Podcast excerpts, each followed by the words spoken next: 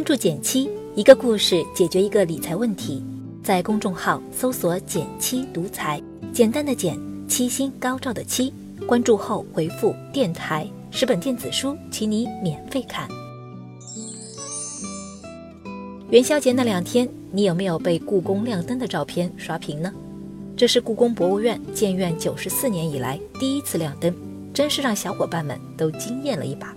想亲自去现场看，难度还是比较大的。唯二的两个夜场，官方预约免费，但也是一票难求。甚至有位幽默感十足的网友自称是阿哥，愿意加价花一千元买票回家。不过，这位阿哥的加价还不算是最多的。据说。某平台上，故宫的元宵夜场票一度被黄牛炒到了五千元一张，真称得上是千金难买。你买过黄牛票吗？你知道黄牛为什么存在吗？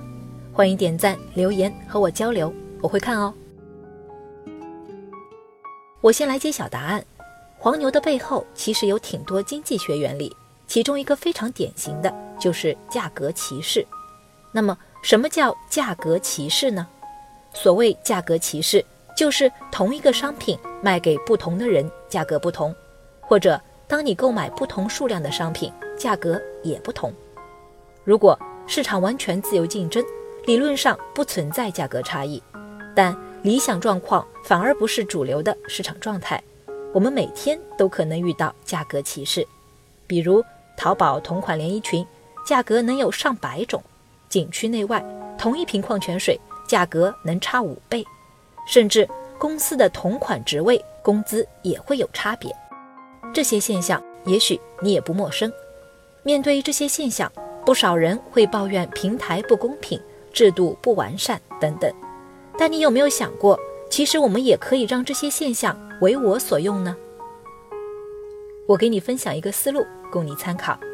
面对问题，多想一层背后的逻辑。再考虑正向、反向两种角度去利用这个原理，听起来似乎有些抽象。我们直接用价格歧视来做说明。价格歧视为什么会产生呢？这中间有两个很重要的原因。第一是供需不平衡。事实上，买卖也要讲究个势均力敌，买的人太多或者买的人太少，定价的话语权就有可能发生改变。了解了这一点。可以怎么用呢？你不妨听听我们公司的毛毛去看演唱会的故事。刚毕业时，他去听周杰伦演唱会，想离得近点，又买不到好票，怎么办呢？他的回答就是没关系，靠黄牛。但是这个靠黄牛也是需要技巧的。毛毛说，到了门口千万要保持冷静，耐心等到开场，周杰伦歌声响起，票价就慢慢跌了。一般。开场前半小时，黄牛们依然紧咬价格不松口，说不定还会跟你打心理战。他们一般会这么告诉你：“还不进去啊？一会儿票都卖光了。我两张内场前排票，打包卖给你，你要不要？”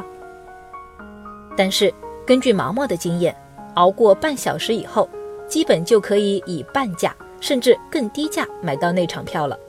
这就是因为供求发生改变了。愿意买的人少了，自然就能卖得更便宜。而大多数的赚钱机会都藏在供求不平衡上。如果抓住短缺的需求，赚钱就会比较舒服，因为你有资格定更高的价格。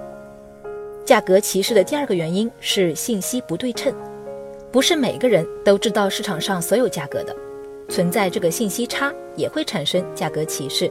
比如团购更便宜。买家是如何价格歧视的呢？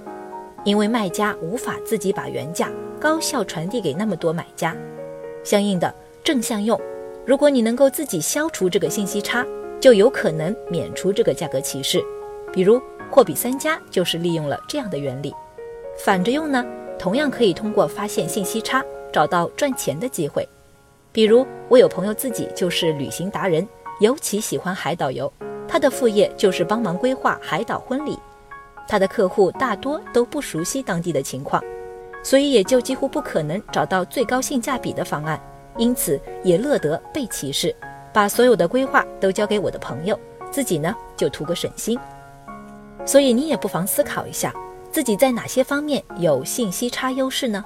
也许这就是你的下一个开源方法了。生活总会给我们上最生动的经济课，不过反过来用上却不容易。价格歧视其实并不可怕，可怕的是你没有看懂它。一个问题中，困难和机会往往都是成对出现的。多想一层背后的逻辑，然后再从正向、反向两个角度去思考它，也许你看到的就不再是困难，而是潜在的机会了。好了，今天就到这里啦。右上角订阅电台，我知道明天还会遇见你。微信搜索并关注“减七独裁，记得回复“电台”，你真的会变有钱哦。